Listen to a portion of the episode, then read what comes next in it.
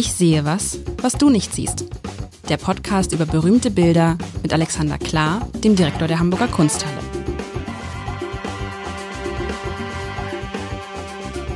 Herzlich willkommen. Mein Name ist Lars Heider und es ist mal wieder Zeit. Ich sehe was, was du nicht siehst, zu spielen mit Alexander Klar, dem Direktor der Hamburger Kunsthalle. Kein normaler Direktor wie wir, wie er gerade behauptet hat. Wo, wie wir vor einer Woche gelernt haben. Und wir sitzen immer noch im Werner-Otto-Saal, der, ah, was heißt immer noch? Das klingt so, als schon wieder. eine Woche schon wieder im Werner-Otto-Saal der Hamburger Kunsthalle mit vielen lieben äh, Gästen und, boah, da hast du heute was mitgebracht, was äh, mir erstmal den Atem raubt. Was ist das? Sag erst, was es ist und dann beschreibe ich's. Ein Bild eines französischen Malers aus der Revolutionszeit, ein Kollege von Jacques-Louis David, Jean-Baptiste Regnault. Und das äh, Bild hat diesmal tatsächlich einen Titel, den der Künstler ihm selber gegeben hat. Wir haben ja festgestellt im Laufe unseres Podcasts, das ist oft nicht der Fall, dass wir einen Titel haben, den der Künstler gegeben hat, sondern der hat sich irgendwie etabliert. Das Prunkstillleben, das letzte Mal war so ein Fall. Also Freiheit oder Tod heißt dieses Bild von 1794, 95 und es ist schiere Propaganda. Und man sieht in der Mitte einen nackten Mann. Das ist, wir haben ja viel nackt, nackte Sachen auch gehabt. Also wer diesen Podcast zum ersten Mal hört oder zum zweiten Mal, es gibt auch ganz viel Nacktheit in diesem Podcast, muss man sich nur durchhören durch all die vielen Folgen. In der Mitte sieht man einen Engel, einen nackten Engel mit großen, äh, ausgebreiteten Armen bisschen hat er, ich muss jetzt beim Körperbau an Robert Lewandowski denken, aber es liegt daran, dass die Bayern gestern irgendwie, also als wir an dem Tag, an dem wir diesen Podcast aufgesetzt haben, sind die Bayern kurz vorher und da gibt es ein Bild von Robert Lewandowski mit dem Champions League Pokal im Bett und der hat die gleiche Oberkörperform. Ich sag's mal, wie es ist. Ein bisschen. Also ein Engel und daneben ist sowas, so eine Justitia, so sieht sie aus. Und in Justitia, sie hat auf jeden Fall, nee, weiß ich nicht, eine Frau, die sitzt auf einem gold, güldenen Podest, Thron, hält einen, oh, was ist das? Was ist das denn? Ich beinahe hätte gesagt, ein Warndreieck in der Hand, aber es ist natürlich nicht. Und eine rote Mütze, ein Dreieck auf jeden Fall in der Hand. Und daneben sitzt auf einer Art Wolke der Tod. Der Tod, der Sensenmann, ein, uah, in so einem schwarzen Umhang. Man sieht nur den skelettierten Kopf herausblicken. Er hat eine Sense in der Hand und auf der ruht, das finde ich ganz lustig, relativ lässig, so die Knochenhand. So nach dem Motto, ich könnte abwarten. Ja, und was ist das jetzt? Sehr schön, also. Also es ist in den Wolken, es spielt im, ja, über der Erde. Die über der Erde. Unten, da können wir uns darauf einigen. Mit dem Tod äh, bist du auch richtig. Die anderen beiden, die klären wir vielleicht mal. Also jetzt kann ich natürlich ein bisschen ausspielen, dass der Kunsthistoriker ein bisschen was gesehen hat ähm, und ein paar Dinge gehen dann Gott sei Dank auch mit äh, geringfügiger Vorarbeit. Ähm, also das in der Mitte ist kein Engel. Äh, hat aber Flügel. Er hat Flügel. Es gibt noch andere geflügelte Wesen. Es ist tatsächlich, was ich großartig finde, es ist ein sehr schöner nackter Mann. Wir haben, ja. äh, wenn wir nackte Männer haben, äh, nicht oft so schöne nackte Männer. Also wohl proportioniert, wohl gestaltet, leichtfüßig mit einem wunderbaren, so einem kleinen schläfrigen Augenaufschlag. Also ja ähm, das ist schon und einer ganz einladenden Geste. Also der, wenn vor Tolle Oberarme auch. Also deshalb die Oberarme, deshalb muss ich auch an Robert Lewandowski, der hat auch so Oberarme. Aber, aber Interessant ist, ist der Fuß. Hast du gesehen mit dem Fuß? Das stimmt was nicht. Mit dem, der Abstand zwischen großem C und wie heißt der C eigentlich neben dem großen C? Das ist für mich eines der Mysterien. Der Ring C? Nein, also der, ne, siehst du, aber ein toller Mann. Also könnte ein richtig guter Sportler sein. Äh, also der macht bestimmt viel Sport. Jedenfalls, wir sind noch nicht, äh, wir sind nicht bei im Christentum, wir sind ja in der französischen Revolution und denen sind Engel reichlich egal, das ist ein Genius. Ah. Das ist so ein bisschen der erste, denn äh, Engel haben ja nicht dieses kleine Leuchtfeuer auf der Stirn. Das wollte ich sagen, da, daher das Leuchtfeuer, ne? Genau. Was besonders pikant ist, die Flügel sind ein wenig gefärbt. Kannst du mit, den, mit der Farbgebung was anfangen? Es hat was, ja, jetzt, äh, rosa und hellblau, würde ich jetzt sagen. Ja, es ist weiß, rot rosa, und blau. Ja, ja gut, das ist die französischen Farben. Ja, die Tricolore in einer, in einer Frühform auf Feder. Tricolore auf Feder ist auch mal was. Die Federn sind übrigens auch sehr wohl gestaltet. Also ich, mit den Dingen kann man gut fliegen, würde ich mal sagen. Wobei er tatsächlich eher zu laufen scheint im Himmel. Er ne? läuft und warum hat er die Arme so ausgebreitet? Es ist so, komm her zu mir, alles wird gut. Ja, diese, die, wir haben, der Titel hilft uns ja, das ist ja Freiheit oder Tod. Das ja. heißt, du hast entweder oder in den Armen schon ein bisschen drin. Also er zeigt auf die beiden, ah, Freiheit oder Tod. Das heißt, auf der linken Seite von ihm aus gesehen, rechts genau. von uns, Äh, das ist der Tod, klar, und auf der rechten Seite ist dann die Freiheit. Und wir haben die Wahl. Wir haben die Wahl, wobei jetzt wird's noch ein bisschen trickier. Du hast ja, glaube ich, vor irgendwie Justitia, was ähnliches. Also nicht, so ähnlich, nicht weil, nein, Frau, war nur, weil sie diese, weil sie eine Frau war äh, und ich hatte natürlich in dem Moment die Assoziation, sie hat sich die Binde äh, vom, von den Augen gerissen also was Vielleicht ist auch eine Maske. Hält, Man kann auch eine Maske gewesen sein. Ja. Es ist, äh, die, zu der kommen wir gleich. Das ist übrigens, also was sie in der Hand hält, ist eben äh, tatsächlich nicht die Waage, die die Justiz trägt, genau. sondern ein Winkelmaß. Ja. Ähm, das, äh, die Freimaurer unter uns kennen das vielleicht. Ähm, also die Freimaurer. Ja, es sind ja relativ viele Freimaurer heute hier. Äh, und äh, also denen, denen ist es bekannt. Das ist ja. äh, derzeit halt auch. Also ähm, äh, die, diese Dame ist nicht die Justitia. Ähm, es ist auch nicht die Freiheit in dem direkten Sinne, sondern das ist die Verkörperung die, die Frankreichs. Das ist äh, La France. Ah. Später hat sie das Gesicht von Brigitte Bardot bekommen. Also die, die ändert ja immer wieder ihr Gesicht. Ich weiß nicht, was das aktuelle Gesicht ist, aber in den französischen Amtszimmern wechselt äh, die La France immer ein bisschen das Gesicht. Hier ist es eine auch sehr schöne junge Dame, dankenswerterweise angezogen. Wir haben ganz oft das Problem, was die Guerilla Girls uns hinterlassen haben, nämlich äh, es gibt zu viele Bilder von Männern, die zu viele nackte Mädchen zeigen und es ist nicht andersrum. Bei uns ist es mal andersrum. Ja. Der äh, Monsieur Regnault hat uns dankenswerterweise einen hübschen nackten Mann hinterlassen und die Frau angezogen. Sie sitzt auch sehr lässig da, aber auch so ein bisschen deklarativ. Und was sie da in der Hand hält, das ist eine phrygische Mütze. Das ist, ähm, sorry. Bitte was? Eine Flügelschütze? phrygische Mütze, äh, mit P-H-R-Y, phrygisch wie Phrygien auf dem Peloponnes.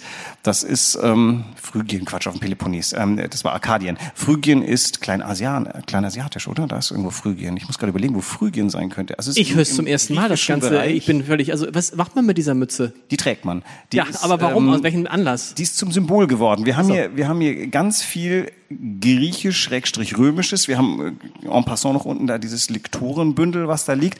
Die französische Revolution hatte ein großes Problem. Sie musste sich ja äh, mit Insignien irgendwie ein bisschen ausstatten. Die haben ganz viele Probleme gehabt. Sie wollten das mit dem Christentum nicht mehr haben. Deswegen haben sie erstmal angefangen, ihre Jahreszählung ganz anders zu machen. Sie haben ein bisschen wie die äh, römische Republik äh, das Jahr eins angefangen zu zählen ab Revolution. Das hat quasi den christlichen Kalender zum Teufel gejagt. Und sie wollten natürlich alles bloß keine Engel oder ähnliche Dinge, sondern lauter eigene Sachen.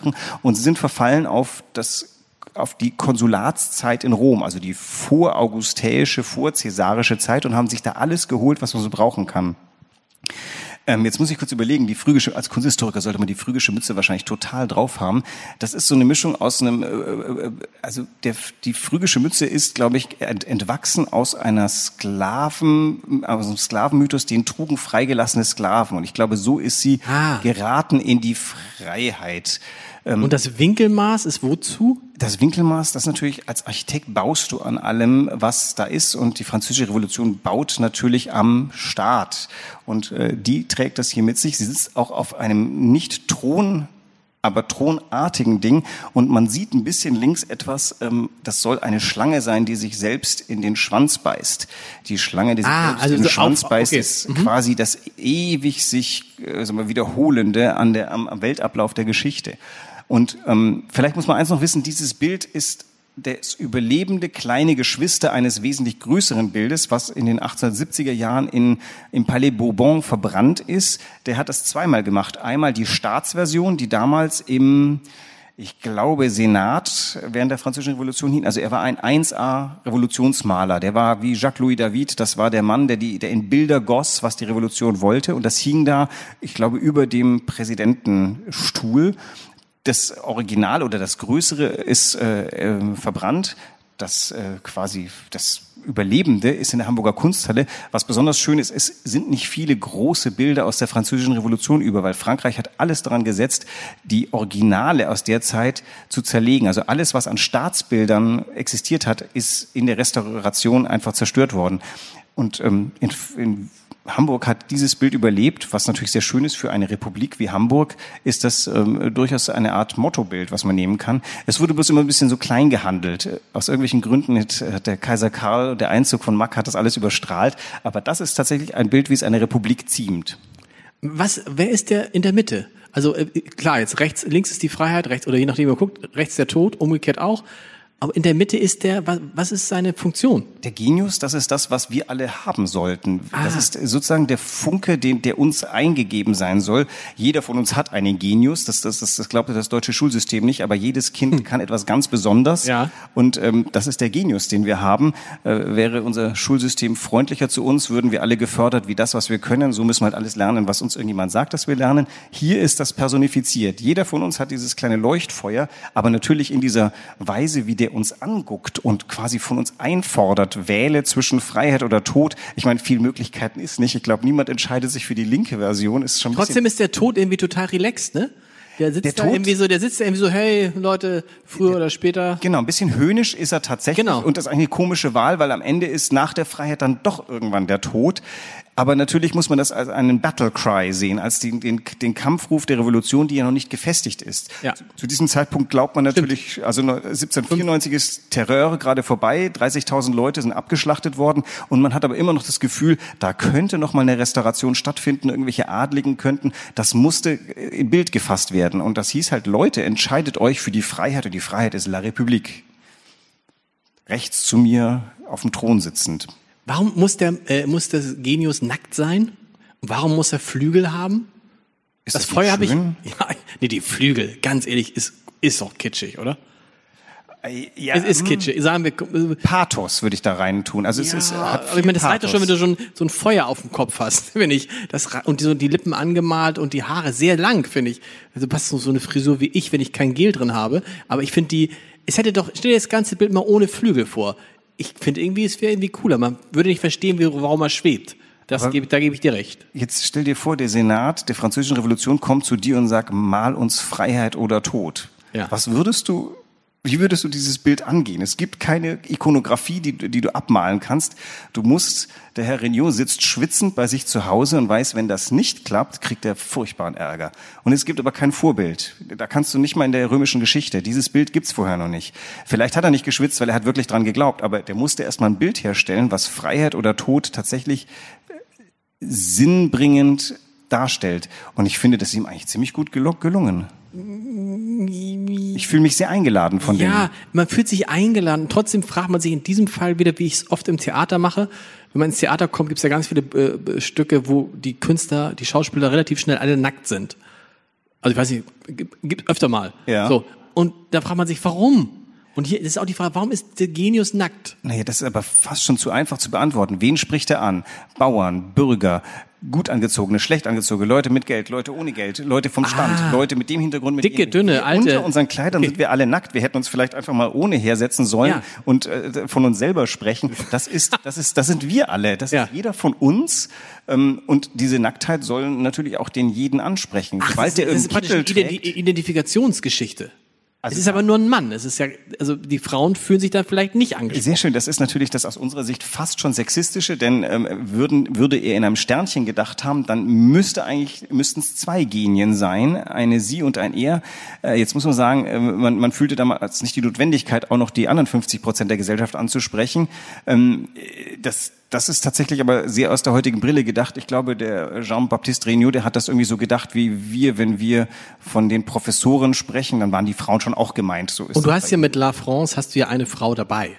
Das stimmt, Die, die die, ja sogar noch über dem Genius ist. Letztendlich ist ja auch so, also die Entscheidung, äh, äh, Freiheit oder Tod, ist ja allein schon dadurch abgenommen, erstmal, dass der Tod einfach widerlich aussieht und dann, dass diese, dass die Frau die Freiheit, sie sieht sympathisch aus, sie, sie thront über allem, äh, also Ja. im wahrsten Sinne des Wortes thront sie über allem. Es gibt natürlich ein paar Analogien zur Christenlehre, weil die wollten schon ein bisschen Identifikation schaffen. Wir haben die immer angezogene Maria, La France vielleicht ersetzt. Okay. Und wir haben den meistens nicht sehr angezogenen Jesus. Das heißt also, vom, vom Typus her können wir da als, als Franzosen, die wir jetzt immer in die Kirche gegangen sind, haben wir natürlich irgendwie so einen, so einen leichten Wiedererkennungswert geschaffen. Der Tod ist überall immer gleich, wobei der natürlich in der Christenlehre ganz anders ist. Der Tod, der kreucht immer unten in, der, in den Katakomben rum. Den kennen wir aus dem Barock gerade überbordend. Tod war eigentlich fast schon ein Kult des Todes. Insofern ist alles drei da, aber neu gefüllt. Er macht sich aber ein bisschen über den Tod auch lustig, ne? Der sitzt so mit dieses, diesem Gebiss und da hat er irgendwie so einen alten Kranz da in der Hand, der Tod irgendwie, der ist so, nimmt den Tod nicht ernst, oder? Und der, der Tod hat rechts auch wieder die Farben blau, weiß und Ja. rot. Und das ist natürlich die Warnung. Achtung, alle, die nicht unseres Geistes sind, geben auch vor, La France zu sein. Dieser Tod ist ein höhnischer Knabe und äh, Vorsicht vor ihm, denn äh, ihr könntet euch dem Falschen anheimgeben. Der Genius ist sehr, sehr groß. Ja, er ist alle wir dabei. Was? ist er sehr groß? Er ist doch du nicht- findest du nicht, ist gleich groß, oder? Er, er ist nur ein bisschen voran. Sie, die, die, ähm, äh, Sie La bisschen- France sie ist ein wenig bisschen auf, den, auf okay. der Wolke im Hintergrund. Er ist der, der am weitesten nach vorne. Er springt auf uns zu. Das ist tatsächlich so ein bisschen wie im Theater. Der steht ganz vorne am, am, am Bühnenrand und er macht jetzt diese Brechtsche, ich spreche euch direkt an. Jetzt Darf ist der man gar Moment, wo nicht wir mehr. alle nicht mehr, hm? Man darf ja gar nicht mehr so weit vorne am Bühnenrand stehen. Jetzt gerade nicht mehr, außer man schafft da so eine Art Sicherheitsabstand. Genau. Aber Oder tatsächlich, das ist der, das ist der, ich meine, das ist auch wieder revolutionär. Selten hat ein Bild so direkt uns in die Augen geguckt. Also immer wenn ein, wenn ein porträthaftes Wesen uns so in die Augen guckt, dann ist aber wirklich. Weißt du was, der Blick, ich habe ja vorhin gesagt, Robert Lewandowski vom Körper, vom Blick hat es so ein bisschen was von dem frühen Sylvester Stallone. weißt du? Rocky. Ja, also diese- diese so dieser Blick, der ist Schlafzimmerblick, Hey, ja. Schlafzimmer. Wa- Was will er uns mit diesem Blick und diesem irren Haar sagen? Es ist ja irgendwie so, das ist ja, Ich finde vor allem die Zeitlosigkeit seines Gesichtes. Was will er uns sagen? Er, Nee, was- stellt uns eine Frage. Er will wissen, ja, be- wem hängst du denn jetzt an? Wie alt wirst du diesen Knaben schätzen? In seinen Zwanzigern? ja, höchstens Ende 20. Warum darf uns so ein junger Knabe überhaupt so eine Frage stellen? 28, 28, du hast aber recht. Er, er ist völlig, er nimmt nicht Partei für das eine oder das andere. Er hat so ein, durch diesen leicht, man könnte ja auch sagen, äh, vor- vornehmen würde man sagen, unentschlossenen Gesichtsausdruck. Ja. Ähm, Ein Fragenden. er hat eine Frage im Gesicht. Macht, macht ihr, was ihr wollt. Übrigens, also ganz schön, ähm, ich weiß nicht, ob derjenige, der das gemacht hat, das gewusst hat, aber es gibt eine spätere Parallele, das ist äh, dieser ähm, Uncle Sam, der dich anguckt, Your country wants you oder so ähnlich. Weißt Genau. du, was das ist? Ah, okay. der, dieser direkte, mit, da ist noch der, da ist noch der Zeigefinger auf dich gezeigt. Aber der ist total fordernd und total, hat Genau. total strengen Blick, genau. aber auch fordernd. Das äh, vollkommen klar. Die, dieser Frage wirst du nicht ausweichen können als Franzose zu dieser Zeit. Wem willst du dich? Du kannst nur der Freiheit, weil sonst bist du nämlich des Todes. Könnte man genauso sehen. Stimmt, aber das ist ganz gut. Das stellt er gut dar. Du kannst der Frage nicht ausweichen. Es ist nicht äh, entweder oder. Sie ist genau in der Mitte des Bildes auf dich. Das Bild ist auch super, kon also so, so, so, zentriert, da kommt man gar nicht drum rum. Hat eine schöne Analogie zu unserem Wanderer, der ja nur quasi umgedreht und angezogen natürlich. Ähm, äh, also das ist, ein, die Bilder sind übrigens nicht weit weg voneinander äh, räumlich. Äh, Im angrenzenden Raum ist der Wanderer. Das ist quasi das Umding. Der Wanderer, das ist wir, die wir in dieser Figur dahin gucken.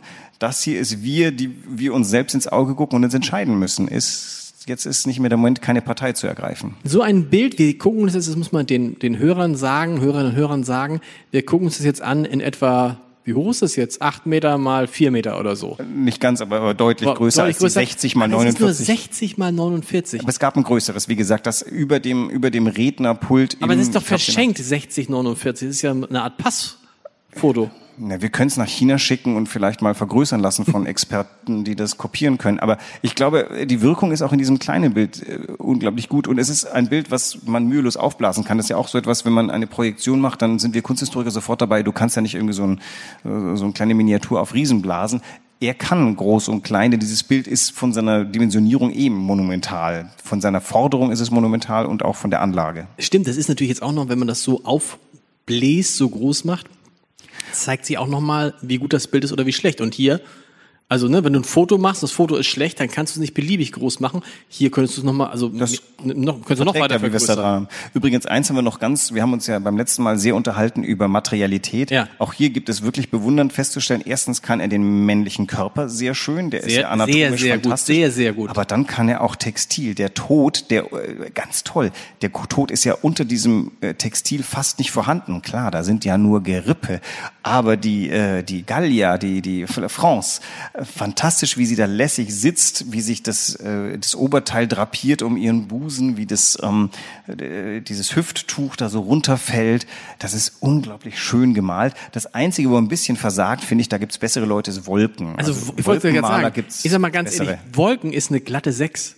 Oder die Wolken, also dahinter, die, die Wolken sehen aus wie so ein Schlauch, die aus dieser. Äh, Sie ziehen es ein bisschen runter, muss ich zugeben. Also Warum hat man, wenn man, gibt man sich solche Mühe, hätte man die Wolken, also insbesondere die Wolken, die im Hintergrund sind, die beiden Wolken, auf denen der Tod und die Freiheit schweben. Er hätte vielleicht Geschenkt, seinen, aber die- seinen Kumpel Horace Vernet fragen sollen, der kann sehr schöne Wolken malen, aber der hat vielleicht keine Zeit. Oder einfach gehabt. blau, la- hätte man sie einfach blau lassen können? Nee, die müssen ja auf irgendwas sitzen. Also der Tod. Nein, nein, nein, das ja, ist klar, aber dahinter, hinter, hinter unserem Genius, diese komische, das ist ja keine Wolke, was soll, sieht aus wie so ein, wie so ein, äh, wie so eine Windhose, die da aus, durchs Also Bild geht. Die oberen Wolken finde ich nicht so wenig gelungen wie die unteren. Die unteren haben sowas von Watte. Man hat das Gefühl, der hat da irgendwas in seinem Atelier drapiert und versucht, das abzumalen. Und was wir da sehen, was so aussieht, so wie so, ein, so, so, so, eine, so, äh, wie so eine Kurve, das ist die Erde. Das ist die Erde. Das ist die doch- Erde, die man, man kann es Erdkrümmung. erkennen, so leicht bläulich. Dafür, dass damals noch keine Rakete im All war, weiß er zum Beispiel, dass die sehr bläulich schimmert. Das ist doch äh, alles äh, ganz gut gemacht. Mein, hat, nimmt sich eigentlich ein Maler, hat sich ein Maler damals für die Gesichter Vorbilder genommen? Oder malst du das wirklich aus dem, oder sagst du, haha, der, der Genius ist mein Nachbar und äh, die links ist meine Frau? Ich glaube schon, dass der, dass der jetzt mit Zeichnungen Vorstudien gemacht hat, dass er sich Typen gesucht hat. Denn Man hat ja auch damals sehr, sie hat diese sehr schöne gerade Nase, die fast so ein bisschen aus römischen Medaillen übernommen scheint. Also wahlweise, ich glaube, man hat sich damals auch so Typen gesucht. Es gab ja auch bekannte Gastgeberinnen, die wegen ihrer äh, griechischen oder römischen, ich weiß nicht, wegen ihrer griechischen Nase sehr, ähm, äh, wie soll man sagen, gerühmt wurden. Und ich würde sagen, für den Knaben hat er sich wahrscheinlich auch irgendeinen jungen Typen genommen, von dem er äh, sich so dieses, diesen wunderbaren Gesichtsausdruck abgemalt hat. Also ich würde sagen, da gibt's Live-Vorbilder, die er auch sehr gut skizziert hat. Nur für den Tod, würde ich mal annehmen.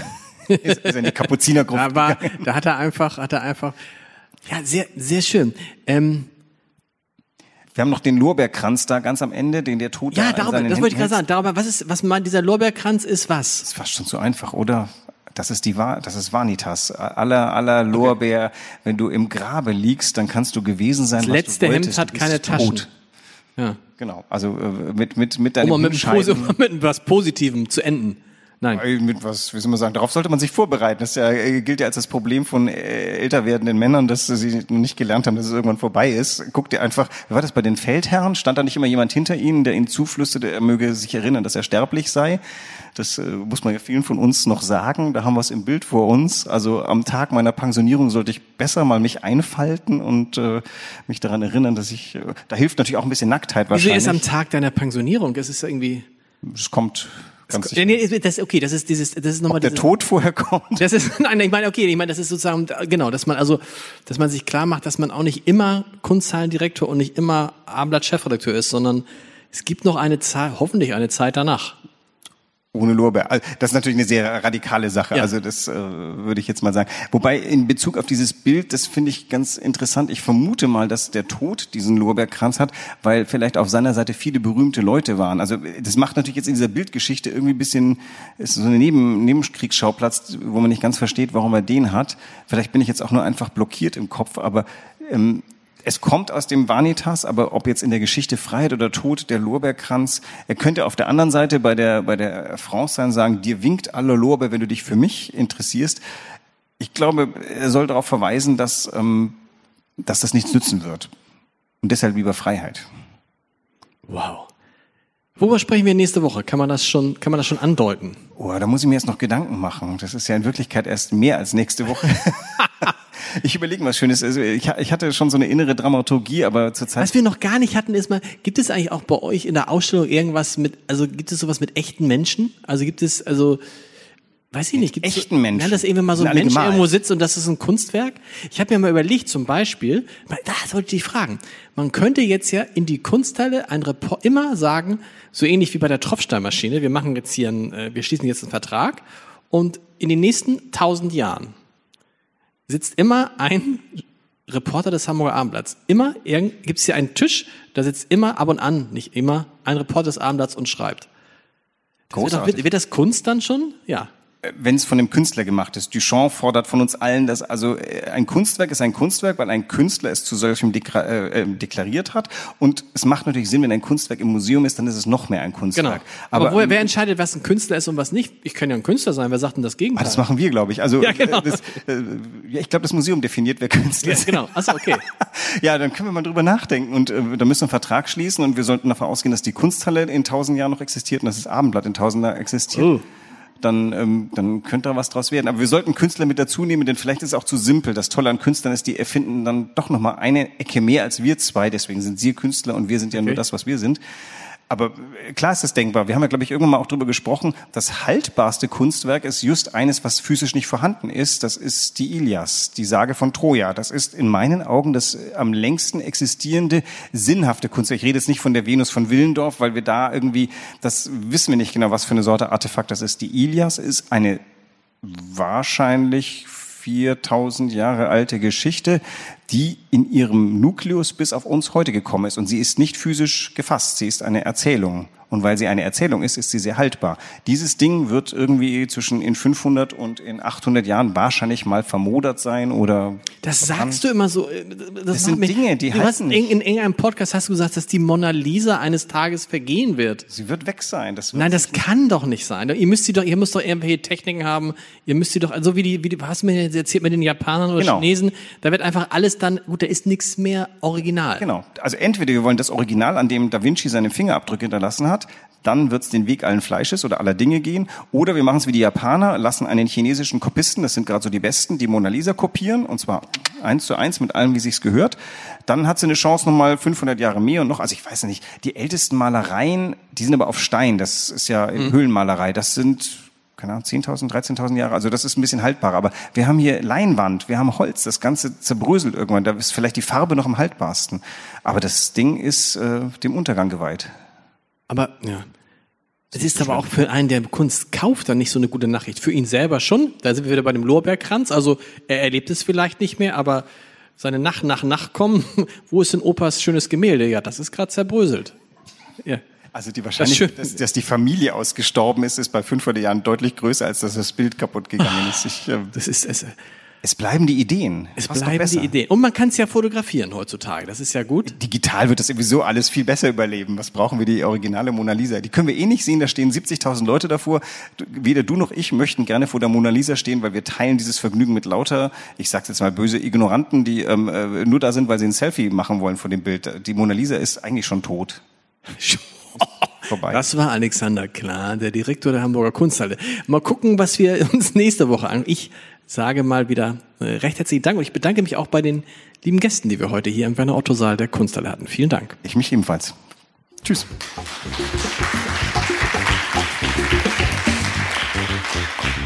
Weitere Podcasts vom Hamburger Abendblatt finden Sie auf abendblatt.de slash podcast.